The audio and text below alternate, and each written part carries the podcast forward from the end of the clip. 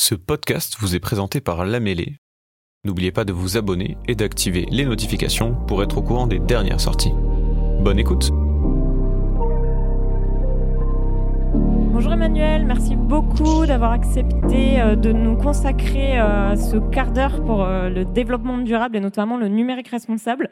Alors pour te présenter, tu as plusieurs casquettes. Donc tu travailles pour Airbus et du coup tu vas aujourd'hui faire justement parler de ta double casquette parce qu'en plus de travailler pour Airbus, tu travailles aussi pour l'Institut du numérique responsable. Alors, bah, écoute, si tu veux bien, je vais te laisser te présenter et puis nous parler aussi de comment est-ce que, euh, notamment, Airbus a réussi à intégrer euh, le numérique responsable et puis euh, nous parler. tu as 15 minutes pour nous, pour nous donner envie d'intégrer le numérique responsable, nous aussi, dans nos organisations. Très bien. Alors, est-ce que vous m'entendez correctement déjà? C'est parfait. C'est parfait. Donc merci Angèle, euh, bonsoir à tous et merci pour cette invitation. je vais me présenter très brièvement. Donc, euh, comme présenté, je suis euh, à la fois directeur adjoint de la communication de l'Institut du numérique responsable, mais ce sont des fonctions bénévoles. Et ma profession, c'est de travailler sur le Sustainable IT, donc le numérique responsable pour Airbus avec un scope européen et la branche aviation d'Airbus. Euh, ça fait quatre ans que je travaille sur le sujet. Auparavant, j'ai été en charge de l'énergie au sein de ce qu'on appelle le Facility Management, c'est-à-dire hein, les, moyens généraux. Euh, donc, je travaillais sur les projets d'efficacité énergétique, d'énergie renouvelable, et puis après de, bêtes euh, fonctions opérationnelles pour être sûr que nos usines sont bien alimentées en électricité. Alors, j'ai préparé quelques présentations ce soir sur le sujet et puis j'essaierai de présenter rapidement ce qui, le, plan d'action qui est mis en place chez Airbus. Et bon, j'ai pas tout mis parce que ce serait un peu rébarbatif. L'idée étant surtout, alors je ne sais pas si vous avez, voilà, je vais ouvrir le bac à partage. Hop. Voilà. Normalement, vous devriez pouvoir voir la, planche. Oui, c'est parfait. Merci Manuel. Très bien.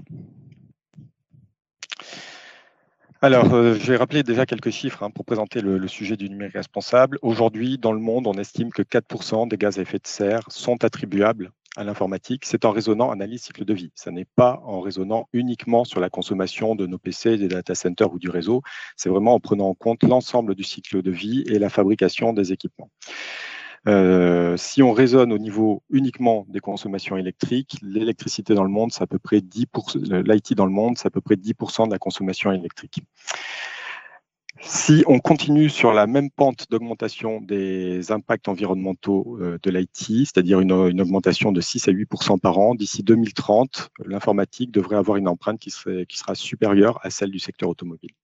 Donc c'est significatif.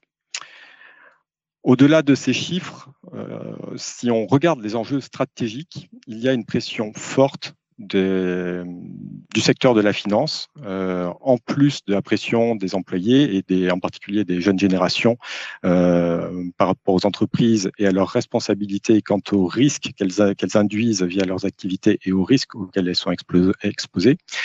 Euh, et dans ces enjeux-là, je peux vous assurer que les actionnaires mettent une pression forte sur les entreprises pour avoir des, évaluations de ces risques. Alors, au-delà de des grands discours, je prends un exemple euh, que certaines personnes ont peut-être euh, connaissent déjà peut-être. La Pacific Gas and Electricity Company, qui est l'équivalent d'EDF en Californie, est une, entreprise qui alimente la Silicon Valley en électricité. Donc, électricité, le vecteur énergétique que tout le monde voudrait pour décarboner, et la Silicon Valley en croissance à deux chiffres. On peut se dire que cette entreprise avait un avenir tout tracé. Eh bien, je vous donne ici le lien vers le Wall Street Journal, qui n'est pas vraiment le journal de Greenpeace et qui a titré dans les premiers jours de 2019, euh, PG&E, euh, première entreprise victime du réchauffement climatique et première banqueroute climatique, et probablement pas la dernière. PG&E a été responsable des incendies de Paradise fin 2018, et vous voyez ici l'effet de ces incendies sur leur chiffre d'affaires, et ils, sont ils sont rentrés en banqueroute, euh, une banqueroute qui a duré 18 mois. Les conséquences financières de ce désastre, euh, donc plusieurs milliers de maisons brûlées, 86 morts, c'était juste leur chiffre d'affaires annuel pas leurs bénéfices, hein, leur chiffre d'affaires. Donc voilà l'exemple de ce que les actionnaires souhaitent absolument éviter. C'est une prise de conscience qui est vraiment générale. Je prends ici une slide qui est la page 3 du rapport de janvier 2020 du World Economic Forum qui évalue les risques pour l'économie mondiale, les principaux risques. Donc, il n'y a pas tous les risques, mais euh, si j'en prends neuf, les neuf principaux, donc qui sont les plus hauts en termes de probabilité et en termes d'impact, vous voyez qu'il y en a qui sont en vert et rouge. Donc, ces six risques-là, ce sont des risques environnementaux. Il y en a deux qui sont en violet. Ce sont des risques informatiques avec une cyberattaque massive, avec un, effondrement des infrastructures informatiques mondiales. Et le neuvième, euh, qui est plus bas en termes de probabilité et en termes d'impact, ce sont les maladies infectieuses. Nous avons eu une petite illustration de la crise Covid, qui est un des exemples possibles de maladies infectieuses. Et vous voyez que tout le reste s'est estimé comme plus probable et plus impactant. Donc, ça peut donner une idée des impacts possibles pour l'économie mondiale. Alors, en janvier 2021, la planche avait été un peu, revue et les maladies infectieuses avaient été revues un petit peu plus haut. Maintenant, un risque qui est avéré, ça s'appelle plus un risque planche plus intéressante, celle de janvier 2022, donc toujours la même mise à, mise à jour de, ce rapport. Et cette fois-ci, ils ont euh, eu la bonne idée de euh, séparer les différents horizons de temps, donc euh, un court terme, 0 à 2 ans, et on voit que parmi les principaux risques pour l'économie mondiale, il y en a deux qui sont environnementaux.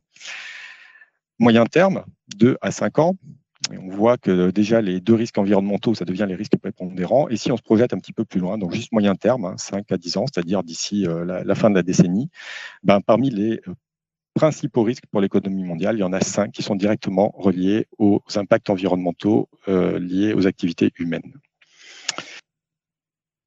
Ce qui est spécifique à l'IT qu'il faut garder en tête, c'est que l'impact, les principaux impacts du secteur numérique ne sont pas liés aux consommations énergétiques, mais sont vraiment liés à tout le cycle de vie, et en particulier aux phases amont et aval. Donc amont avec l'extraction des matières premières, c'est même pas la fabrication, c'est-à-dire qu'on peut se dire oui oui mais bon euh, si c'est euh, lié à la fabrication, il suffit que je ramène la fabrication en Europe et tout ça passera mieux. Ben non parce que euh, les mines elles resteront où elles sont. Il y a quand même assez peu de chances qu'on aille ouvrir des mines en France ou en Europe. Et le gros des impacts il est lié à l'extraction minière.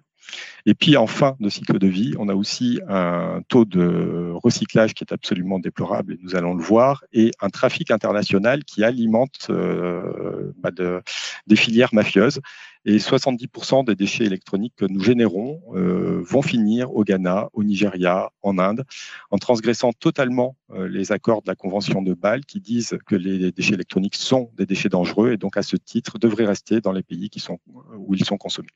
Là, je vous ai mis euh, deux liens pour confirmer ces chiffres, hein, parce que quand on n'a pas l'habitude, on se dit non, mais c'est quoi ces chiffres, on serait au courant. Donc là, un documentaire qui était passé sur France 5 qui, permet de confirmer ces chiffres-là et c'est assez facile. Hein. Les journalistes prennent un, un panel de déchets électroniques, ils mettent des trackers GPS dedans, et puis ils regardent où ils perdent le signal. Et quand ils voient la carte du monde qui se dessine, eh ben, ils savent où c'est. Euh, et puis Interpol travaille hein, sur ce trafic international, confirme ces chiffres et a beaucoup de mal à endiguer parce que vous imaginez euh, que c'est très lucratif. Interpol estime que c'est aussi lucratif que le trafic de drogue et que ça, fait à peu près ça génère à peu près le même chiffre d'affaires. Par contre, euh, en termes de condamnation, c'est beaucoup moins pénalisant d'être condamné pour trafic de déchets que pour trafic de drogue.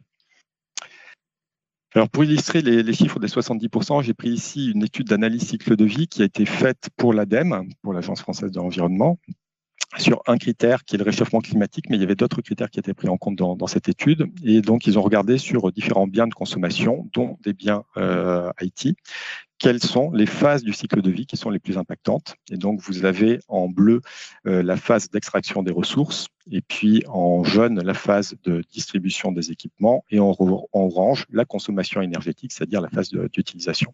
Et vous voyez que la phase bleue est systématiquement la plus impactante pour tous les équipements, et en particulier pour tout ce qui est écran.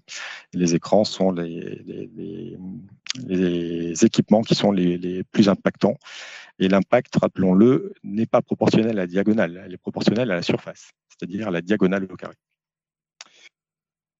Alors, je parle de, de, Sustainable IT ou de numérique responsable là, depuis euh, presque 10 minutes, mais je ne l'ai pas défini. Donc, si je devais le définir, je dirais que c'est la convergence des deux transitions majeures de ce siècle. La transition numérique, nous la vivons tous au quotidien. La transition environnementale, sociétale et énergétique, on a quand même un petit peu plus de mal à la vivre au quotidien.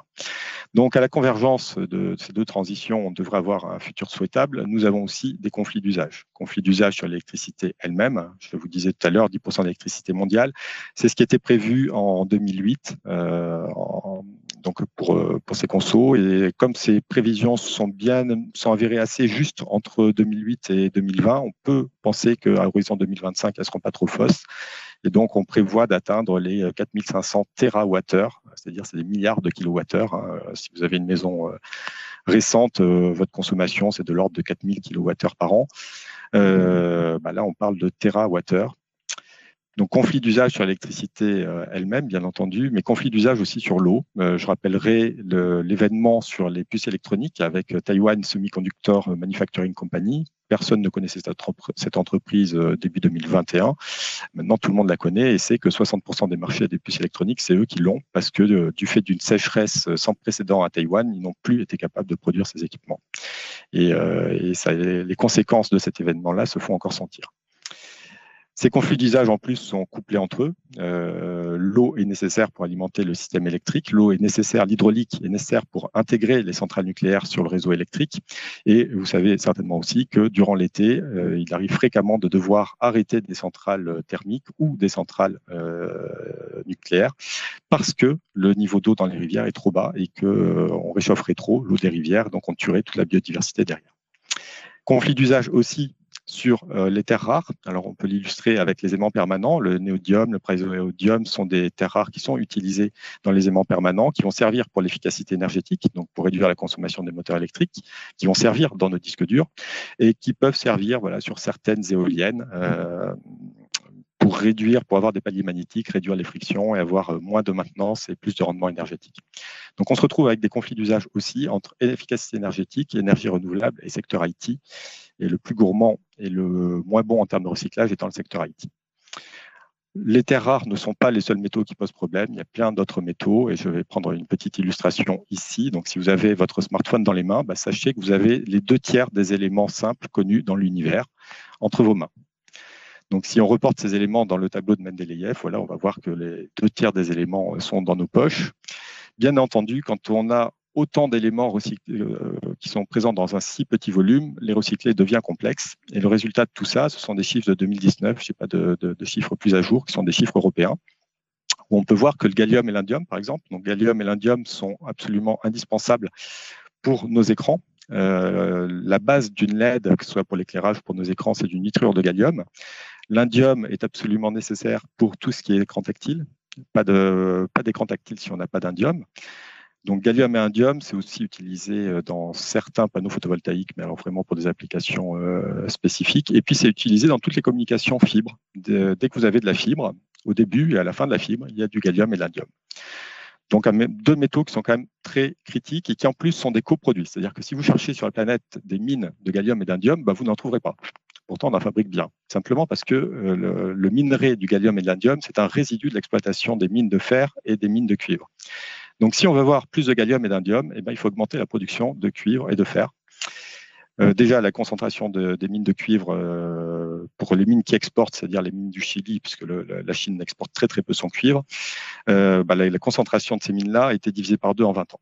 Donc, il faut brasser fois, deux fois plus de matière pour avoir euh, le, même volume de cuivre. Et puis, dans ces résidus, bah, on va trouver de quoi faire du gallium et de l'indium. Mais si on veut augmenter la production, ça veut dire effondrer le cours du cuivre et du fer. Bon, les producteurs de cuivre et de fer ne sont pas trop d'accord.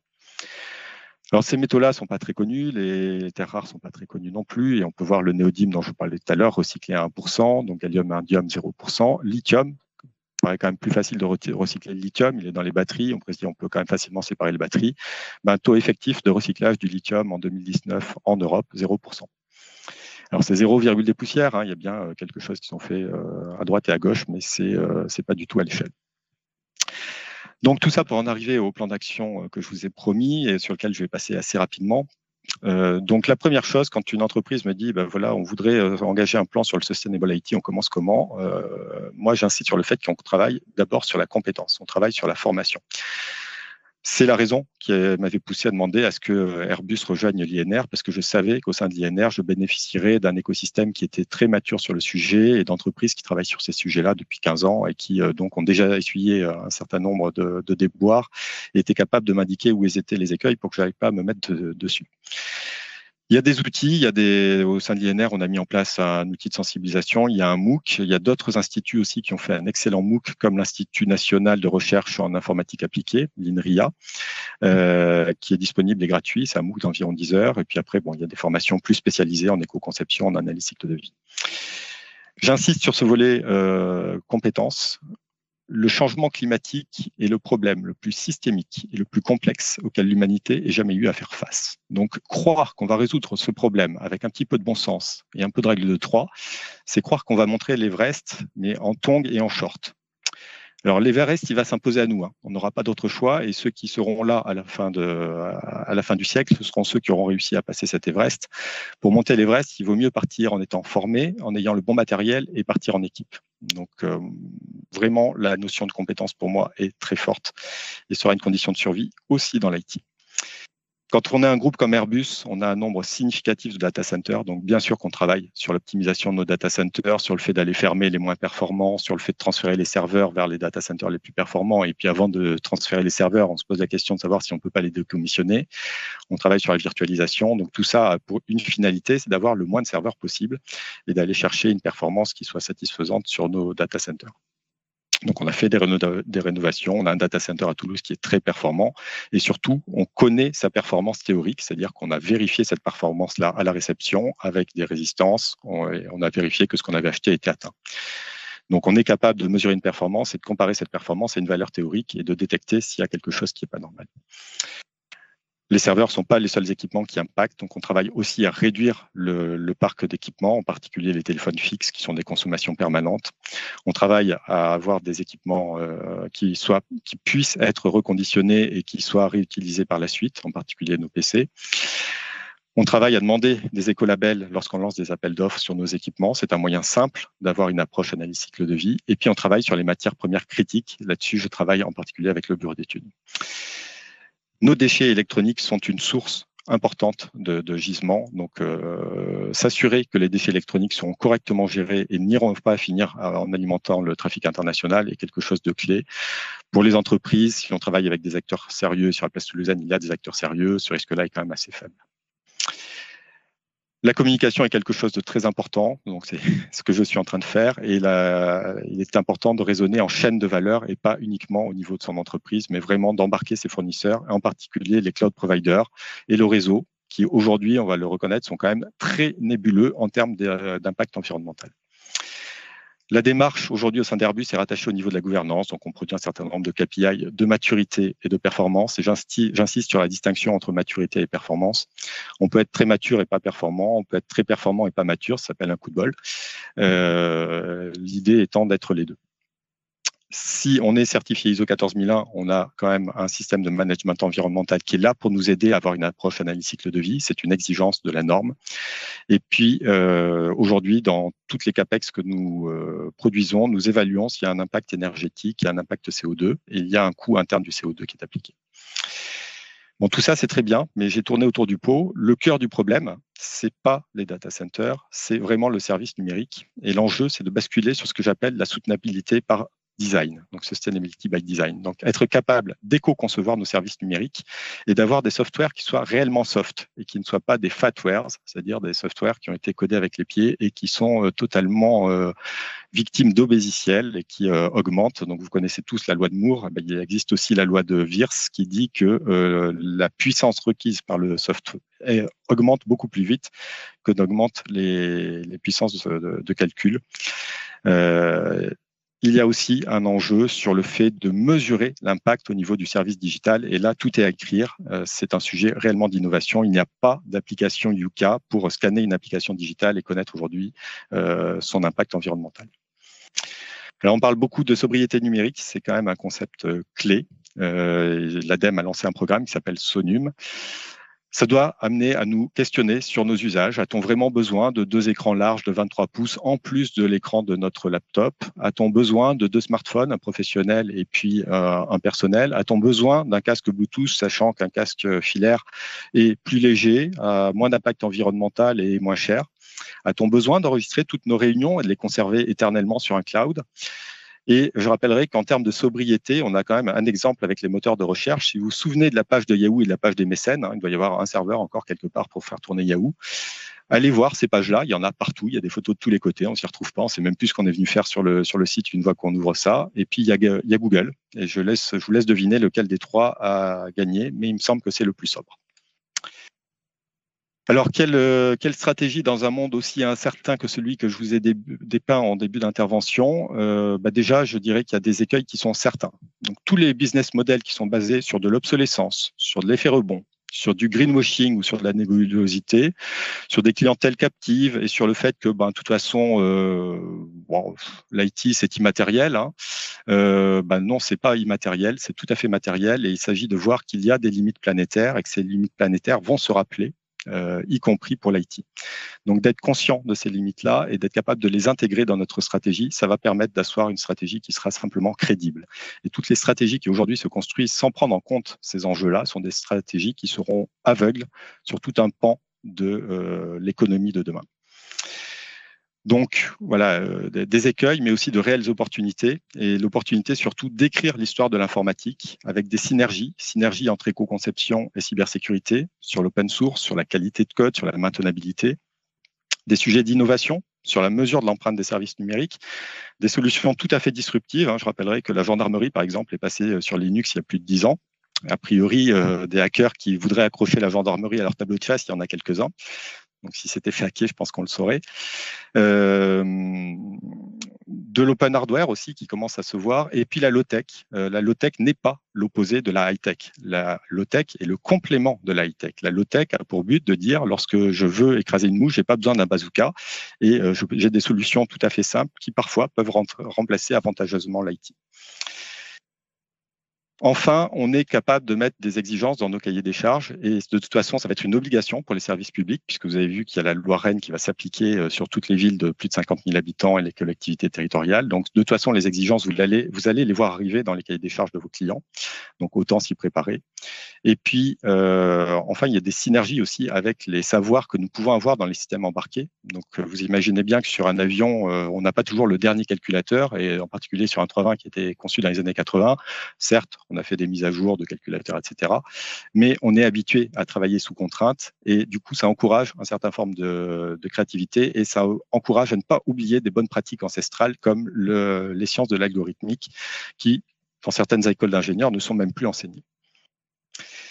Je vous ai mis ici quelques liens pour approfondir le sujet. Et puis euh, voilà, si jamais il y a des questions, je crois que j'ai déjà débordé de cinq minutes. Merci beaucoup, Emmanuel. Euh, alors effectivement, non, il me semble qu'il n'y a pas de questions. En tout cas, c'est assez important de tout ce que tu viens de, raconter, et notamment cette, cette conclusion. Euh, et je te remercie. Et puis je vous remercie pour cette journée, euh, donc cette deuxième journée de la mêlée numérique qui se termine sur la conclusion d'Emmanuel Laroche. Alors, juste un, élément, si, si, jamais des questions remontent, il y a le Green IT Day qui sera le, 6 octobre, donc la semaine prochaine à Montpellier, j'y serai présent. Et euh, vendredi matin, le 7 octobre, euh, chez Continental, il y aura aussi euh, la suite du Green IT Day. Donc voilà, on aura peut-être l'occasion de s'y rencontrer et de répondre à des questions à ce moment-là. Oui, tu fais bien de le préciser, effectivement. Alors, on, on a communiqué aussi sur le, sur le Green IT Day. Euh, euh, et, moi, je me permets aussi du coup de, préciser que euh, demain matin, c'est la journée, enfin la matinée sur la thématique du numérique responsable qui sera donc en lien avec tout ce que tu viens d'aborder. Ça me fait une très belle conclusion et ça me permet de faire une introduction à la matinée de demain matin. Merci encore, Emmanuel. Avec grand plaisir. Très bonne journée. Cet épisode vous a été proposé par l'AM les podcasts. Pour plus d'informations sur notre écosystème et nos services, rendez-vous sur notre site internet www.lamele.com ou retrouvez-nous sur nos deux lieux, la cantine by et la cantine Toulouse.